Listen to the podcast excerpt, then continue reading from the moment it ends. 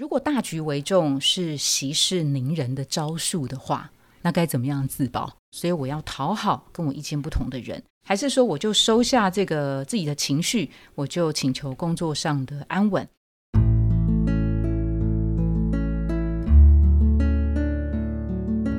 植牙诊所，帮你一生都精彩，从新鲜到退休。Hello，大家好，我是主持人 Pola。今天我们走出了录音室，来到北部的一所监狱的员工宿舍来拜访的来宾呢，他是一位呃监所管理员林文蔚先生。Hello，嗨，大家好，我是林文蔚。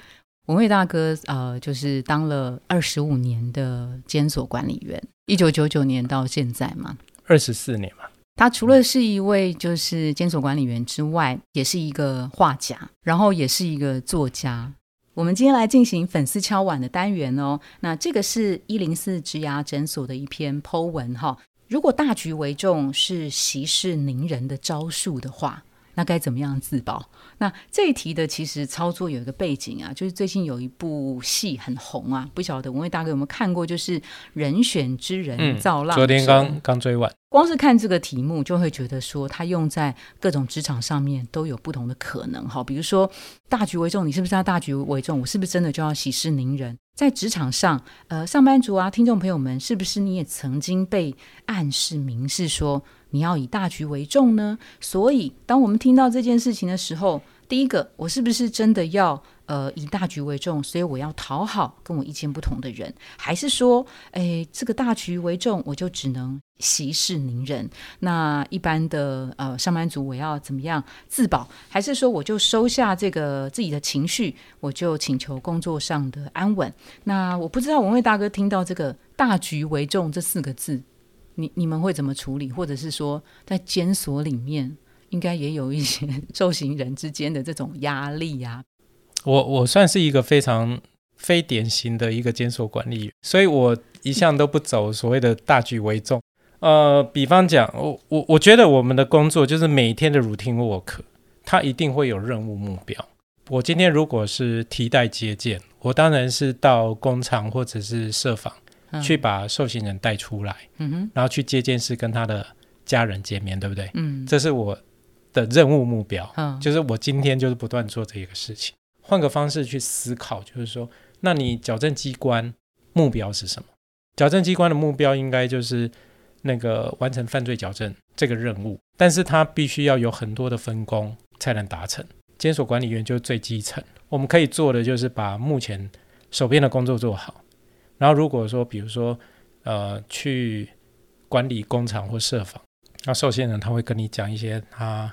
心里的秘密，或者是他刚接见完回来，嗯，然后他也许会跟你讲说，你也看到了我的家人跟我的互动是那个样子，嗯，然后在在这个过程里面，其实你就可以看到，就是说他是稳定或不稳定。对我来说，我当然是要排除他的不稳定性，对。可是对我来说，我以人跟人接触的这个角度来看，我只是希望你可以过得好。对我觉得。你就可以厘清，就是说这个任务的目标跟你自己的期望有多少是重叠的。那对我来说，我把手边的工作做好，我也达成我的任务目标，这都 OK 啊。可是我常常会讲说，那个什么，从画作里面慢慢的，我开始去做一些倡议，然后后来就是又去参加国事会议的时候，我我的角度是，我今天我是纳税人，纳税义务人。缴了那么多税，然后我期望的是什么？我期望的是，哎，我刚好也在这个矫正机关里面工作，我在这个矫正系统里面工作，我当然也是希望这个矫正系统可以达到它应该有的任务目标。那对我来说，我是纳税义务人，我当然会觉得说，我要以高规格的标准去看这个系统，所以我我当然也是希望，就是说他可以做得更好。嗯哼。那不如人意的地方，那我当然就是希望说，哎，那如果说透过我的画作，可以大家可以看到这一些东西，大家有什么疑问，或者是觉得希望，嗯，或者是甚至觉得不好的地方，嗯嗯，大家可以开始投意见，嗯，所以这这也是为什么后来我去参加那个会议，嗯，我想要达成的。嗯哼嗯哼，对，嗯。可是你在做这个局的时候啊，就是我以大局为重。虽然刚刚文蔚大哥说，我我自己就是这个局，我就是造局的这个人嘛，哈。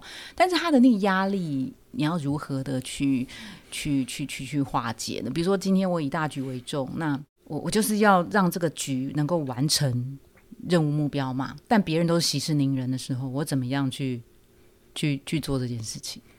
你是说压力怎么排解吗？对，大家都是息事宁人，大家都是以大局为重，但我就是觉得说事情不应该是这样子的。我如何呃，身为那个孤鸟，而不会觉得外界对我来讲是是很大的压力？我觉得就是这在我的工作上面，包括我开始看待人，嗯看待人，或者是说我开始开始画画之后，我觉得就是那个视角跟视野的切换，嗯哼，对我来说就开始开始我知道怎么去去做。嗯哼，不同了，对，所以你你你刚刚讲说呃那个，如果说大家都息事宁人，其实坚守里面有很多的同事都希望改变，嗯他未必是希望息事宁人，只是大家会觉得说，呃，相对上来说，他们会觉得说这不太可能。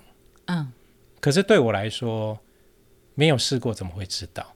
所以你在那个息事宁人，你看到觉得大家都息事宁人的时候，我是不是可以把视视野切换，开始拉开？嗯哼，你就慢慢去看到，哎，也许是不一样的。是是是，，对，然后也许这个息事宁人的这些人，其实他才是小小一撮而已。是是是。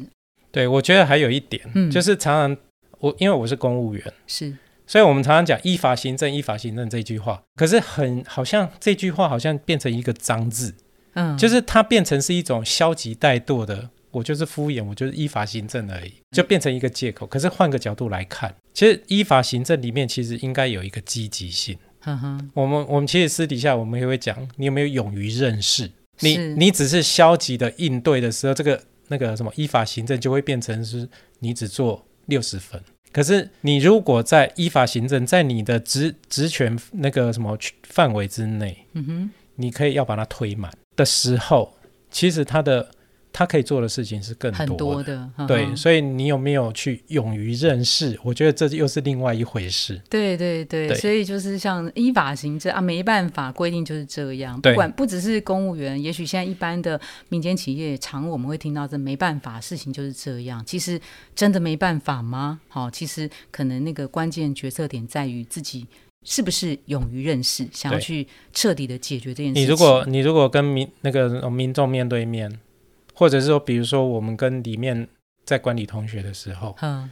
他告诉你那个什么他的困难的时候，他嗯遇到的困难难以排解，你可以就是听过，嗯，反正这不关我的事，嗯。然后就只只回答他一句空话，就是卖卵修，这是一回事。你有没有你有没有依法行政？有啊，嗯，但是有没有把问题解决？没有啊。啊，所以如果是这样子，其实对我来说，我就会跟他讲说，我现在大概有十五分钟的时间，你要不要把你的问题或者心里话跟我讲？或者是我现在没有时间，我说那我的下一班来的时候，你要不要跟我好好聊一聊？是是是，对，然后我我在跟他聊的时候，其实你就算呃没有办法解决他的问题，但是你让他有一个出口，哦，也是一种解决问题的对方，式、啊。然后他就会觉得说，哎，有人愿意倾听他，这个倾听其实也是很重要的。是是是。对，OK，好，那今天从文蔚大哥这边也收到很多金句，哎，以大局为重，我自己就是那个局。OK，好，那今天非常谢谢文蔚大哥给大家带来的这个金句跟观点的分享，谢谢您，谢谢谢谢谢。如果您喜欢今天的内容，请给我们五颗星，并且留下好评。假如有更多的问题，欢迎到植牙诊所的网站来发问。特别想听什么主题，请点击节目资讯栏的连结投稿给我们。也邀请您订阅追踪，掌握最新的内容。我们下次见喽！